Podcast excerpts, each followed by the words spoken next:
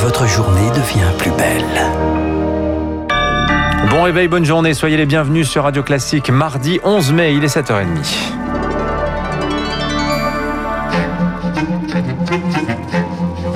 – 6h30, 9h, la matinale de Radio Classique avec Dimitri Pavlenko. Et c'est un plaisir d'être euh, en votre compagnie jusqu'à 9h. Il y aura des petites surprises. D'ailleurs, euh, d'ici là, je vous les annonce. Mais le journal commence, Marc Bourreau, avec l'heure du coup de feu qui a sonné enfin pour les bars et les restaurants. Avec une date cerclée de rouge, Dimitri, sur le calendrier, le 19 mai, mercredi de la semaine prochaine, réouverture des terrasses avec une jauge de 50% avant l'accueil en salle des clients sous condition début juin. Jean Castex, le Premier ministre, le confirme ce matin dans le Parisien.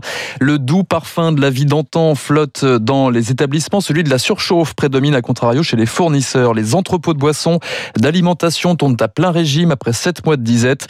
Vous l'avez constaté, Midi Vallès, à Villeneuve-la-Garenne, dans les Hauts-de-Seine. Là, on arrive dans la zone de stockage, notamment des jus de fruits et des sodas. Au milieu de montagnes de palettes, Pascal Clément, directeur général d'OBD Grand Paris, fait le point. Il livre en boisson 2000 bars et restaurants d'Île-de-France. Si vous étiez venu il y a trois semaines, vous auriez trouvé euh, un désert. Hein. Les stocks ont été reconstitués. On est prêt à faire face à la demande que les Parisiens soient rassurés. Pascal Clément a fait revenir ses chauffeurs-livreurs comme Laurent qui travaillait uniquement le mardi. Il était le reste du temps au chômage partiel. Ça sent la vraie reprise. Oui, là euh, c'est du sérieux. Ça fait combien de temps que tu n'avais pas une tournée comme ça depuis septembre Bah, depuis euh, l'année dernière, il était temps. Donc je préparais mes fûts. Et même si la demande n'a pas retrouvé son niveau normal, les chiffres donnent le sourire à Pascal Clément. Aujourd'hui, on va livrer à peu près 60 tonnes de marchandises, ce qui est beaucoup plus que ce qu'on livrait au mois d'avril, à peu près 20 tonnes par semaine. Chez Transgourmet, qui livre notamment des produits frais et des matières premières au restaurant, on ressent aussi clairement depuis la semaine dernière une accélération des demandes.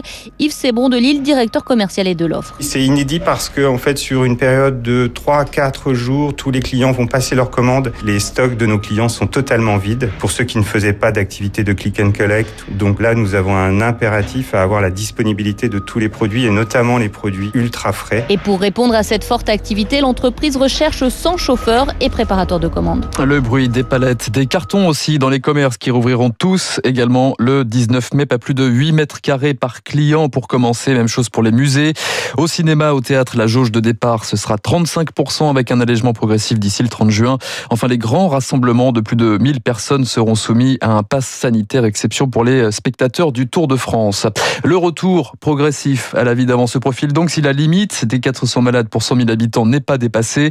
Un déconfinement trop rapide, trop tôt, disent déjà certains épidémiologistes. Pour Dominique Costagliola de l'INSERM, le risque, c'est de reproduire les mêmes erreurs qu'après la première vague. Ça risque d'amener un relâchement des mesures individuelles avec les variants qui circulent. C'est pas une bonne idée. Dire qu'il y aura une alerte si l'incidence dépasse 400, euh, ça n'a aucune réalité. C'est beaucoup trop élevé 400. Et alors là, pour le coup, maintenant que le calendrier est annoncé, que tout le monde s'organise, que les gens font des réservations, que les concerts rouvrent, que si, que ça, s'il faut freiner ou revenir en arrière, ça va être quasiment impossible. Et pour l'heure, la tendance est à la décrue. 4800 patients en réanimation hier soir. Quant à la vaccination, 18 millions de Français ont reçu au moins une première dose. À la une également ce matin, des peines pour les agresseurs de policiers bientôt durcies. Oui, les syndicats de forces de l'ordre étaient reçus hier soir à Matignon, cinq jours après le meurtre d'Éric Masson, ce policier tué par en pleine rue à Avignon lors d'une opération anti-drogue.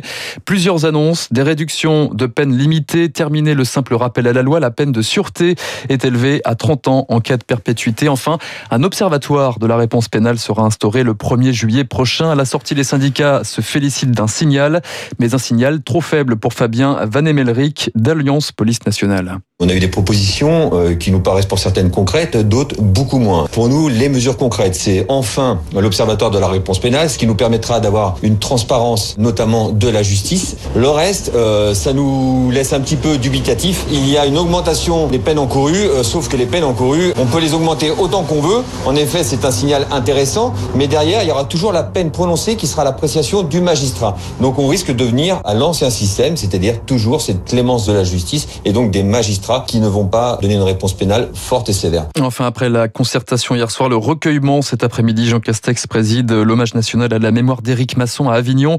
Une minute de silence et une légion d'honneur à titre posthume. Parallèlement, cinq personnes sont toujours en garde à vue ce matin, dont le tireur présumé et un complice. Âgé de 19 et 20 ans, les deux suspects nient toujours les faits. Enfin, dans ce contexte, une femme en état de démence a blessé hier avec un couteau chez elle un policier à Pessac en Gironde. L'assaillante présumée a été abattue. Alors, autant de sujets dont on parlera dans un instant avec le criminologue Alain Bauer. 7h35 sur Radio Classique. Lui, eh bien, ne racontera jamais toute la vérité. Michel Fourniret est mort hier à 79 ans. L'ogre des Ardennes, comme on le surnomme, était l'un des pires tueurs en série de l'histoire judiciaire française. Condamné deux fois à la perpétuité pour le meurtre de huit jeunes femmes et adolescentes, il emporte avec lui de nombreux secrets, notamment autour de la mort d'Estelle Mouzin, qu'il avait avoué. Pour mettre Didier Seban, l'un des avocats du père de la fillette, le décès du tueur en série ne doit pas stopper les enquêtes. On avait tous les éléments euh, et il a fallu 15 ans pour qu'enfin des enquêteurs déterminés reprennent le dossier. Donc euh, il faut continuer les enquêtes. Il y a euh, beaucoup de, familles qui sont dans l'attente de réponses. Il s'agit de meurtres à quatre mains. Michel Fourniret faisait participer Monique Olivier à chacun de ses actes, l'informer de ce qu'il faisait. Et donc il serait normal pour les familles que Monique Olivier passe en procès pour qu'un certain nombre de réponses puissent leur être apportées. Il ne faut rien abandonner pour donner des réponses aux familles. Maître Didier Seban, l'un des avocats du père d'Estelle Mouzin avec euh, Marie Martyr-Ossian. Et à l'étranger, le bruit des bombes résonne de nouveau à Jérusalem. Ouais, le ciel constellé de roquettes cette nuit, des flammes autour de l'esplanade des mosquées, la ville sainte et sa région secouée par l'une des escalades les plus violentes de ces dernières années. 24 morts, dont 9 enfants, 103 blessés dans des raids ciblés contre la bande de Gaza, bilan livré ce matin par l'autorité palestinienne.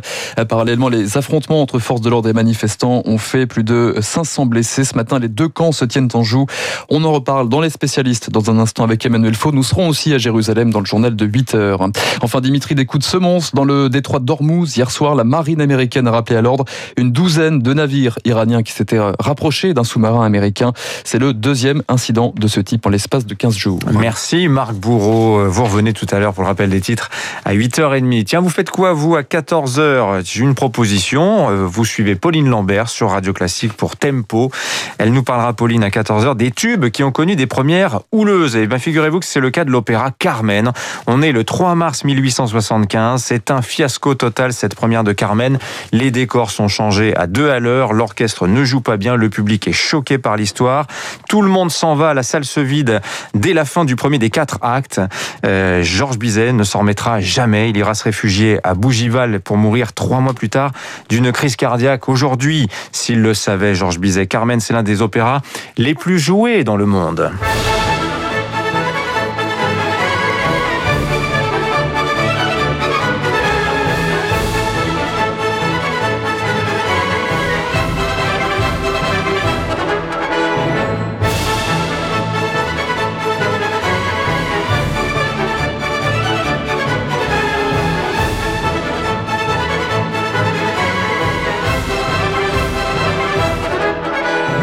Voilà, dans un instant sur Radio Classique, les spécialistes.